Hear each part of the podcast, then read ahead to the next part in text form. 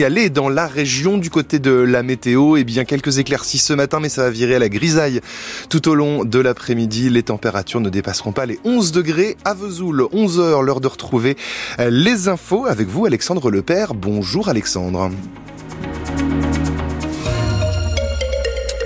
Bonjour et à la une, ce tremblement de terre ressenti sur une bonne partie de la Franche-Comté cette nuit. Un séisme de 3,8 sur l'échelle de Richter s'est produit vers 2 heures du matin. Épicentre situé vers Blamont, au sud de Montbéliard, juste à côté de la frontière avec la Suisse. Une secousse ressentie sur une partie du Doubs, dans le territoire de Belfort ou en Haute-Saône. C'est déjà le deuxième séisme de la même intensité depuis un mois.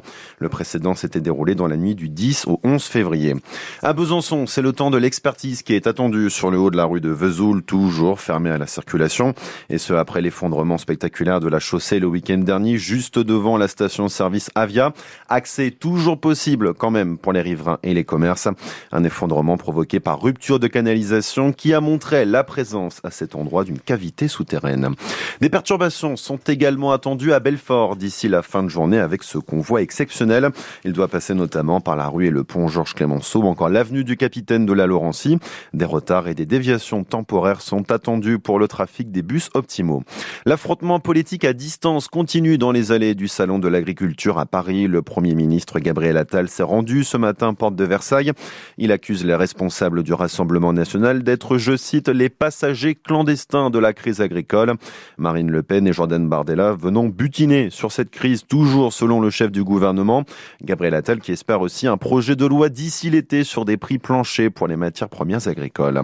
Une évolution, mais toujours de l'inquiétude Besançon pour les 170 salariés des IDIS, l'entrepôt logistique du groupe de distribution Casino. Le tribunal de commerce de Paris a validé hier le plan de sauvegarde de l'enseigne Casino.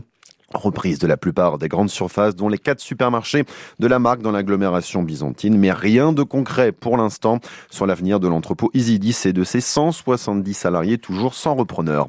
Et puis le FC Sochaux-Montbéliard joue une partie de son retard au calendrier du national ce soir, déplacement à Orléans. Coup d'envoi 19h30 face au cinquième du championnat.